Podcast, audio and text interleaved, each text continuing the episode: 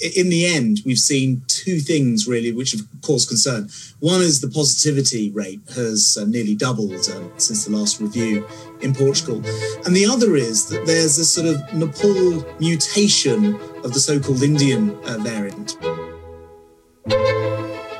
Viva! Está com o Expresso da Manhã. Eu sou Paulo Baldaia.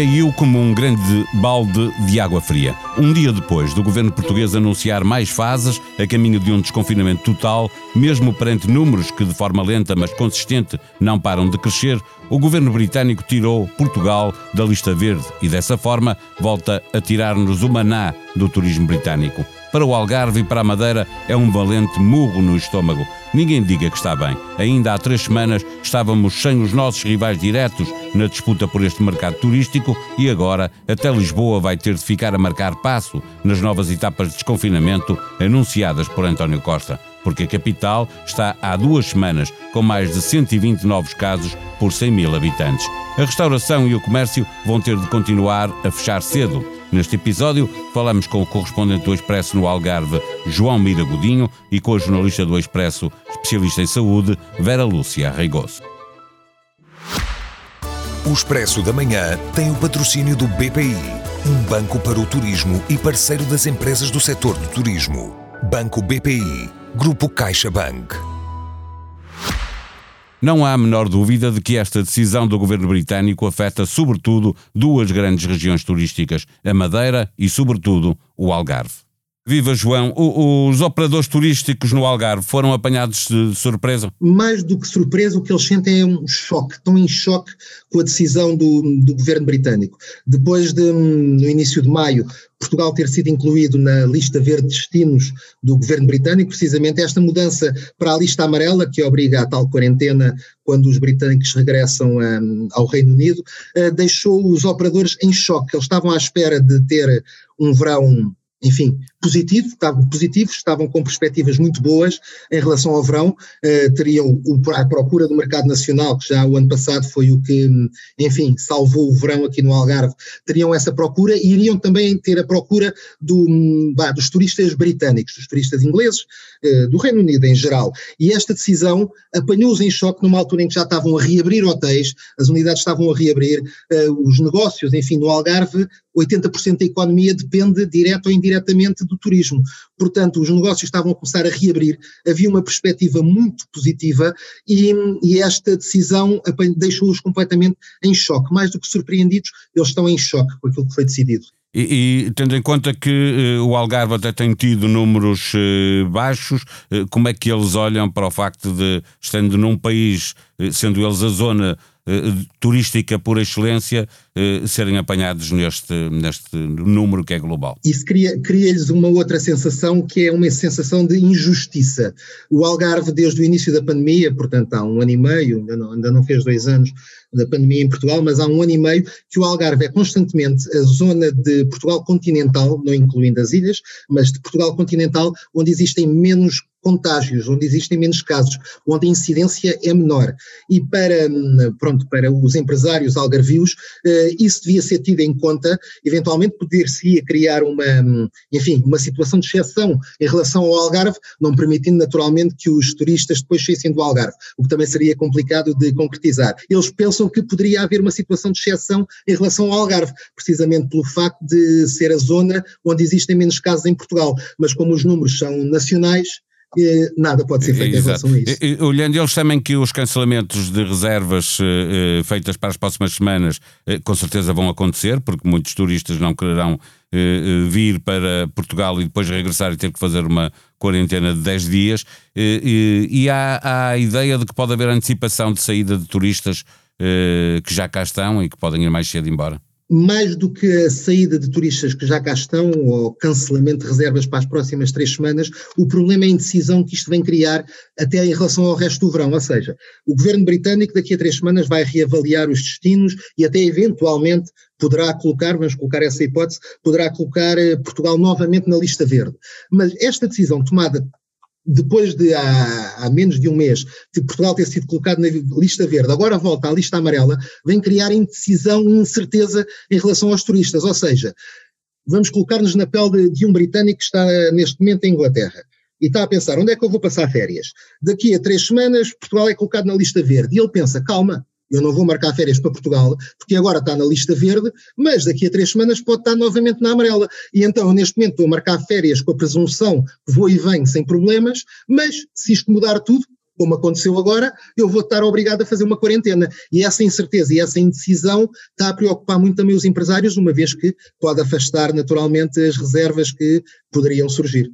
João, em Londres fala-se de, de, milhões de prejuízos para as agências de turismo e companhias de aviação. Uh, os operadores de turismo do Algarve já começaram a fazer contas, já falam em números. Um, este ano ainda não, até porque havia esta perspectiva de, de existência de facto de, de, um bom verão, ou de, de, de, vir a acontecer um bom verão com procura. Portanto, eles, em relação ao ano passado, falam em perdas de 90% em relação ao normal. 90% de, de faturação. Este ano, eh, apesar de tudo, não é tão mal como o ano passado, porque há aqui uma diferença. O ano passado, eh, Portugal estava na lista vermelha do, do, do, governo britânico, ou seja, as viagens eram proibidas, a não ser viagens essenciais, era proibido viajar para Portugal. Neste momento é a lista amarela, portanto, que obriga a tal quarentena, quem vem a Portugal tem que fazer a tal quarentena quando regressa ao, ao Reino Unido. Portanto, ainda não há uma certeza de qual vai ser o impacto não vai ser bom, naturalmente, eles sabem que o impacto vai ser mau, mas ainda não há uma certeza qual, qual é que vai ser esse impacto ou quanto é que vai ser, eh, enfim, eh, reduzida a faturação. O Algarve é o primeiro destino dos turistas britânicos que também estavam a regressar a Lisboa. Subimos no mapa, deixamos João Miragodinho no Algarve para uma conversa com a especialista de saúde do Expresso, Vera Lúcia Arreigoso. Viva Vera, o, Reino Unido tirou Portugal da lista verde, alegando que os novos casos mais do que duplicaram desde a última revisão, portanto há três semanas, e, foi encontrada uma variante indiana com uma mutação nepalesa eh, que acrescenta risco na, na ótica de Londres. Cientificamente fazem sentido estas preocupações? Cientificamente fazem, no sentido em que uh, aquilo que o Reino Unido fez foi seguir os critérios sem qualquer digamos assim, margem de manobra. Isto é, os critérios são estes e são para aplicar taxativamente. E, portanto, se Portugal está com um aumento do número de novas infecções, que faz, digamos assim, subir um pouco o patamar de risco, nomeadamente o nível de transmissão na comunidade, isso fez também aumentar o risco para os ingleses e, portanto, foi, digamos, aplicado o critério sem qualquer uh, portanto, complacência, e daí ter sido Portugal o país a sair da lista. Há esta agravante, de facto, de uma nova variante a uma variante, portanto, a nepalesa que vem surgir como com alguma particularidade à variante indiana que já preocupava e que é de facto a variante que neste momento preocupa toda a comunidade científica, na medida em que ela consegue de alguma forma ludibriar a eficácia de algumas das vacinas e no caso concreto da vacina da AstraZeneca, que em Portugal é aquela que tem sido utilizada para vacinar a maior parte da população mais idosa e de maior risco, e portanto é fácil de perceber que uma variante que consegue enganar a vacina que foi dada àqueles que têm que estar mais protegidos é um fator de alarme. Para os ingleses, o facto de nós termos, além desta variante, que embora não sendo expressiva, vem acompanhada de uma outra mutação, uh, fez de alguma forma sustentar e fundamentar esta decisão que foi uh, tomada de afastar Portugal da, da lista verde. No entanto, Paulo, é importante dizer que até este momento ninguém sabe qual é o significado desta, desta mutação a que se deu o nome de nepalesa. Pode ser algo que tem, digamos assim, é, é, diferente, foi detectada essa diferença, mas que em termos de risco ou do que quer que seja, em termos de impacto na evolução da pandemia, pode não significar absolutamente nada. Ainda não se sabe. De qualquer maneira, os ingleses jogam com prudência eh, eh, e nós, eh, de alguma forma, jogamos em sentido contrário, porque a matriz de risco acabou por não ter grande alteração, ainda assim tem uma alteração para, para os conselhos de, de baixa densidade e avançamos com mais etapas no, no desconfinamento.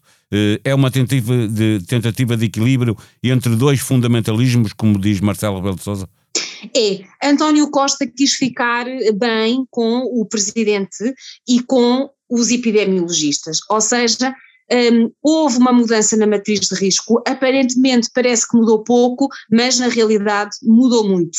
E não terá sido para melhor, no sentido em que quando a matriz vem acompanhada de diferentes horários para funcionamento, por exemplo, de restaurantes, em conselhos com maior ou menor densidade e com o aumento de novos casos, significa que esta matriz de risco passou a estar associada ao horário de funcionamento de estabelecimentos e não ao perigo. Isto é, aquilo que os cientistas e alguns dos conselheiros do presidente Marcelo de Souza queriam, e a meu ver, na minha opinião, parece-me que seria correto, era associar a matriz de risco àquilo que é de facto o risco. E o que O número de internamentos em enfermarias e em cuidados intensivos e as variantes que estão a circular. O adaptar a matriz, a, a fechar mais cedo ou, ou mais tarde, uh, restaurantes e pastelarias e estabelecimentos afins, é uma grande mudança na matriz de risco, porque isto não existia, e para quem não acredita, digamos, nestas transformações, é uma mudança que não traz nada de bom é porque mesmo finalmente, a seguir ao Santo António, o país avança nessa, nessa direção de permitir que os restaurantes e o comércio eh, fiquem abertos até mais tarde. Eh, Lisboa, pelos números que se conhecem, vai ficar a marcar passo, não é? Eh, vai ficar como está agora. Sim, Lisboa vai ficar a marcar passo porque uh, não vai conseguir preencher provavelmente os critérios uh, sobre o número de novas infecções acumuladas a 14 dias e de alguma forma não pode avançar. E portanto aquilo que uh, muitos defendem que deveria ter sido feito era mexer-se verdadeiramente na matriz de risco, continuar como é óbvio a ver a incidência e o RT, mas não ficarmos com medo de dar uns passos mais, mais decisivos e para que isso acontecesse, aquilo que precisaríamos era controlar e monitorizar um pouco mais. E lá está, ver, por exemplo, as variantes, ver o número de pessoas que são internadas em enfermarias e em cuidados intensivos, ver quem está vacinado. No Isso fundo, era de facto muito importante. No fundo, eh, avaliar mais o risco de doença grave do que avaliar o risco de contágio, por e simples é óbvio que seria essa, essa a ideia e o caminho, porque quando nós fechamos foi porque se sabia automaticamente que um RT, quando aumentava, na semana seguinte, isso ia trazer uma subcarga ao Serviço Nacional de Saúde, e hoje sabe-se que isso não é assim. O RT aumenta e não há subcarga no Serviço Nacional de Saúde. Temos a vacinação a progredir a grande ritmo, portanto era tempo de começar a dar passos maiores claro, com cautelas, e as cautelas seriam olhar para este tipo de informação que não está neste momento incluída na matriz e que seria de facto muito importante.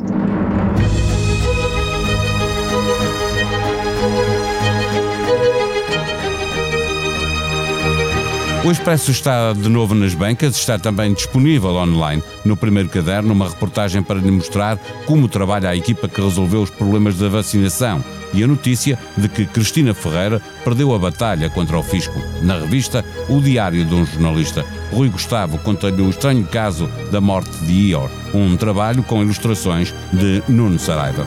Também na revista, o presidente da Hungria, figura de proa da direita radical, esteve em Portugal para uma reunião da União Europeia e encontrou-se com o historiador Jaime Nogueira Pinto para uma conversa à beira-mar, no Porto.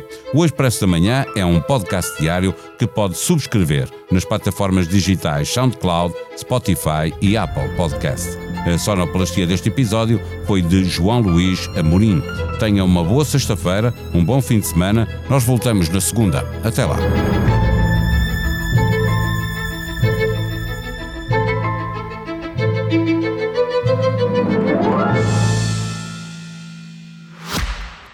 O Expresso da Manhã tem o patrocínio do BPI, um banco para o turismo e parceiro das empresas do setor do turismo.